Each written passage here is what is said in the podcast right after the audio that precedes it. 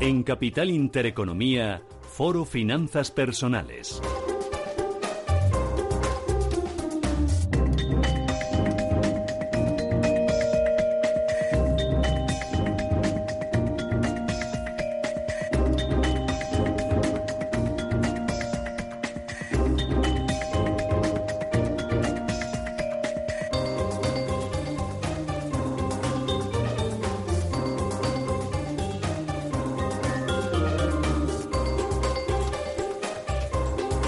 37 minutos pasan desde las 10 de la mañana, una hora menos en Canarias. Vamos a hablar eh, en este foro de finanzas personales sobre hipotecas. Es que hemos conocido un dato esta semana que nos ha llamado especialmente la atención. Las hipotecas fijas cada vez están ganando más peso en nuestro mercado, aquí en nuestro país, y de hecho, Manuel, se han duplicado en los últimos tres años. Eh, pues sí, Laura, para hacernos una idea de ese tirón que están teniendo las hipotecas fijas, eh, basta recordar que en pleno boom apenas suponían dos de cada 100 préstamos para adquirir casas. Pues vamos a conocer en qué consisten estas hipotecas fijas, en qué se diferencian, por ejemplo, de las mixtas y también eh, vamos a, conocer un poco más pues por qué eh, han, han, repuntado, han subido de forma tan importante. Lo hacemos con Alejandro Inurrieta, que es profesor del IEB. Alejandro, muy buenos días. Muy buenos días. Bueno, lo primero de todo yo creo que es explicar, por si acaso alguien no sabe lo que es, Alejandro, qué son las hipotecas a tipo fijo. Bueno, la hipoteca tipo fijo, casi como su nombre indica, es un contrato en el que hay certeza eh, absoluta sobre cuál va a ser el tipo de interés eh, durante el préstamo. Es decir, cuando uno compra un piso o cualquier otro inmueble que requiere eh, una hipoteca por detrás, bueno, pues los bancos siempre te van a ofrecer dos tipos de, de producto, un crédito a un préstamo a tipo variable o un, préstamo a tipo fijo. El tipo fijo, sabes que si te ponen, imaginémonos, un 3% durante toda la vida de, ese préstamo, sean 10, 15, 20, 30 años, el tipo no va a variar y por lo tanto vamos a tener una certeza sobre cuál va a ser las cuotas eh, y el montante total de la cuota hipotecaria que vamos a pagar a lo largo de la vida del préstamo, a diferencia del tipo variable, en el que, bueno, como sabemos, depende de la evolución del Euribor y, en función de cuál sea esa evolución, pues va podría variar mucho o poco a lo largo de la vida. Para préstamos a muy largo plazo, estamos pensando en 30, 40 años, para los que hoy día ya todavía les den ese tipo de préstamos, que ya es muy complicado, bueno, pues sabemos que podría oscilar bastante porque el tipo de interés, prever el tipo de interés variable el Euribor a, 12 meses a 30 años es prácticamente imposible. Eh, nos dices que es el tipo fijo, no cambia durante toda la vida del préstamo, es decir, el que, el que tú firmas es el que está durante todo, toda la hipoteca. Correcto. No la puede ir cambiando el banco. No. ¿Y cómo fijan las entidades este tipo fijo? Bueno, ellos hacen su, su cálculo, su previsión sobre cuál puede ser el tipo eh, a ese plazo, ¿de acuerdo? En función de una serie de unos modelos de previsión y a partir de ahí pues ellos calculan y por eso tienes una prima normalmente el tipo fijo es superior al tipo variable y por tanto el banco de, alguna manera trata de eh, justificar o trata de compensar la posibilidad de que el tipo de interés sea inferior o superior durante la vida del préstamo para no perder dinero.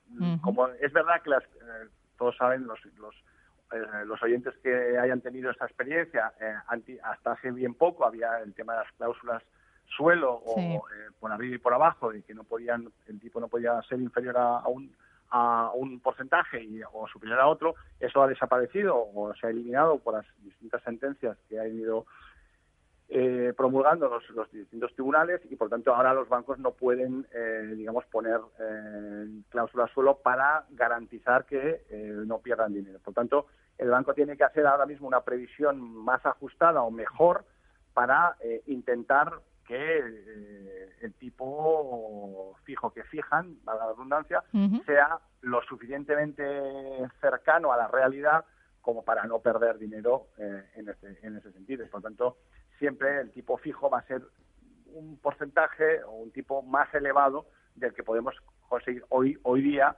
eh, en un tipo variable. Normalmente pues, los tipos fijos, dependiendo de las entidades, pueden oscilar entre el 4 o el 5% aproximadamente, hay incluso por arriba o incluso algunas por debajo. Mientras que el tipo variable, también depende de las entidades, pues pueden estar ahora mismo entre el 2,5 y el 3%. Eh, ¿Varía mucho, por tanto, ese tipo fijo de unas entidades a otras? Es decir, yo como usuario, a lo mejor quiero coger una hipoteca y estoy pensando hacerla en tipo fijo. ¿Es mejor ir a varias entidades y ver qué tipo fijo me ofrecen? Porque, claro, si lo fija cada entidad, me imagino que habrá diferencias. Sin duda, hay, hay, hay diferencias, hay guerras de, de tipos. Eh, es decir, la banca está en una encrucijada muy complicada porque, como supongo todo el mundo sabe, pues la situación, mm, digamos, de la demanda de crédito no es que esté muy brillante, aunque ahora empieza a repuntar otra vez la demanda de crédito hipotecario, pero es verdad que el, sistema financiero, la banca en general, eh, en los últimos años no ha tenido margen de intermediación prácticamente cero. Es decir, la actividad bancaria como tal prácticamente ha estado parada y por lo tanto tienen que eh, intentar dentro de un margen, porque claro, el riesgo que asumieron los bancos en durante la parte de la burbuja fue excesivo. El Banco de España creemos que ha aprendido la lección, esperemos. La banca creo que también debería haber aprendido la lección y por lo tanto hay que ser muy prudente y por lo tanto la capacidad ahora mismo de préstamo de la, de la banca ya no es no tiene tanta alegría como tenía en los años 2000 eh, hasta los 2007, 2008. Y ahora, pues claro, los bancos tienen que hacer captar clientes. ¿Cómo los captan? Básicamente, pues mejorando las condiciones efectivamente de los, de los préstamos tanto a tipo fijo como a tipo variable, pero sobre todo el tipo fijo, porque ahora sí que parece que eso también hay que, hay que decir a, los oyentes que los bancos están asumiendo, porque son un poco la correa de transmisión de lo que se quiere transmitir desde el Banco Central Europeo y desde el Banco de España, que los tipos van a subir a futuro. Bueno, yo creo que cada vez se va alargando más esto, Alejandro. No sé, ya el futuro, futuro muy lejano parece. Exactamente, eso es lo que yo eh, intentaba plantear que el, la última, el último mensaje del Banco Central Europeo es que ya no va a subir los tipos tan rápido como eh, eh, hace unos meses se, pensaba. ¿Y, ¿Y, esto afecta a las hipotecas, por ejemplo? Claro que afecta a las hipotecas. Por supuesto que va a afectar a las hipotecas porque si los tipos, las expectativas de subida de tipos no se cumplen, pues los bancos tendrán que mantener, el Uribor se mantendrá por, mm, digamos, cercano a cero o incluso negativo, como está todavía en algunas, en algunos, eh, en la actualidad todavía hay eh, un tipo negativo de, Euribor eh, a 12 meses, en algunos, o por lo menos lo, ha estado en los últimos meses, y por lo tanto, cuando uno suma el diferencial de más el Euribor, que pueden ser entre un punto y, tres puntos, dependiendo de las entidades, pues se encuentra con préstamos todavía muy bajitos, pues al 2,5, al 3%, y mm. eso si, si realmente pensamos que los tipos no van a subir en, un horizonte más o menos cercano, entre, entre 10 y eh, entre 5 y 10 años, que es mucho, es mucho pensar, pero desde luego en el corto plazo no, no se van a mover, pues todavía hay margen de mejora para conseguir un mejor préstamo a tipo variable que a tipo fijo. Pero es verdad que las entidades yo creo que están trasladando a sus clientes, sobre todo a los clientes más conservadores y sobre todo a aquellos que contraten préstamos a más largo plazo, sobre todo a la gente más joven, porque no nos olvidemos que cuando uno va a pedir un préstamo con 25 años todavía le van a dar, pues yo creo que hasta 30 años sí le van a dar, pero cuando uno eh, cruza el umbral de los 40, 45 años, pues ya el máximo préstamo que le van a dar va a ser a 15 años. Lógico. Con lo cual, pues en función de cuál sea su edad y en función de cuál sea el horizonte temporal de ese préstamo, pues a, lo mejor es mejor contratar uno, uno fijo o uno variable si uno es más joven y tiene la perspectiva que todavía los tipos efectivamente no van a subir, creo que en un horizonte más largo del que algunos pensaban. Eh, Alejandro, es cierto que decías antes eh, que la crisis ha sido un aprendizaje y que los bancos, eh, pues con la coyuntura actual y a raíz de la crisis, pues han apostado o han buscado otras fórmulas, otros modelos, como por ejemplo las hipotecas fijas. ¿Podrías establecer esa diferencia entre las fijas y las mixtas? ¿Cuál es la diferencia? Bueno, eh, en, algunos, en algunos productos efectivamente se, se trata de, incorporar un tramo variable y un tramo fijo. Esa es la, diferencia entre un eh, préstamo a tipo variable puro o a tipo fijo puro. Es decir, en algunos, en algunos, en algunos se, pone, por ejemplo, un tramo durante unos años es a tipo variable, normalmente el tramo más cercano a la, a la firma de ese contrato, y después se pasa ya a un tipo fijo a partir de un umbral de, de, años de, préstamo. Yo creo que es, un, es, una, es una mezcla precisamente para clientes mm, que pueden tener un préstamo a largo plazo, ¿vale?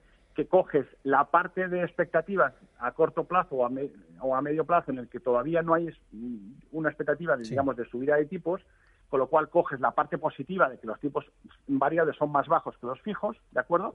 Y después, cuando crees, pasado un umbral en el que ya crees que los tipos van a estar más altos, coges la parte, digamos, eh, fija, de forma que aseguras cuál es el, pago que vas a hacer a, lo largo de toda la vida, el préstamo que te quede a partir de ese umbral. Digamos que es una mezcla entre las, hipotecas a tipo variable y a tipo fijo. Otro aspecto que nos gustaría aclarar, a la hora de amortizar deuda, ¿tenemos que pagar más por ser fija? No, no debería, no debería, pero eso también depende de la, de la eh, depende del contrato y depende de las condiciones que fije cada entidad. Hay entidades eh, y eso depende de cada cliente eh, lo que negocie con su banco. Normalmente, normalmente los gastos de amortización anticipada no son, digamos, no son fijos entre entidades. Por eso es otro los elementos que a la hora de, pedir un préstamo hay que consultar y hay que asegurarse de que uno no tenga sorpresas el día que de repente pues a uno le toque la lotería o tenga algún pago excepcional y quiera amortizar deuda, vaya a su banco y de repente le diga, no, pues esto le cuesta un 3%. Bueno, pues eso hay que negociarlo porque eso se negocia, eh, repito, independientemente de que el préstamo sea a tipo fijo o a tipo variable. Yo creo que eso, eso tiene que negociarlo directamente con el banco porque yo tengo experiencias de que cada banco es un mundo y hay bancos que incluso tienen ya eh, la amortización a tipo cero, es decir, no tiene coste de amortización anticipada porque eso también atrae a mucho a, los bancos saben que ahora mismo las dos variables fundamentales para atraer a un cliente son los tipos, obviamente lo que vas a pagar por hipoteca, pero también el coste de la amortización anticipada. Y eso yo creo que ahí también hay una, una especie de guerra entre entidades y por lo tanto no debería haber diferencias entre tipo fijo, tipo variable, pero repito, eso tiene que negociarlo y enterarse muy bien y, y leer muy bien los contratos para que no le tenga sorpresas a la hora de hacerlo. Pues ha quedado todo meridianamente claro. Alejandro Inurrieta, profesor del IEB, muchas gracias. Ha sido un placer. gracias, Alejandro.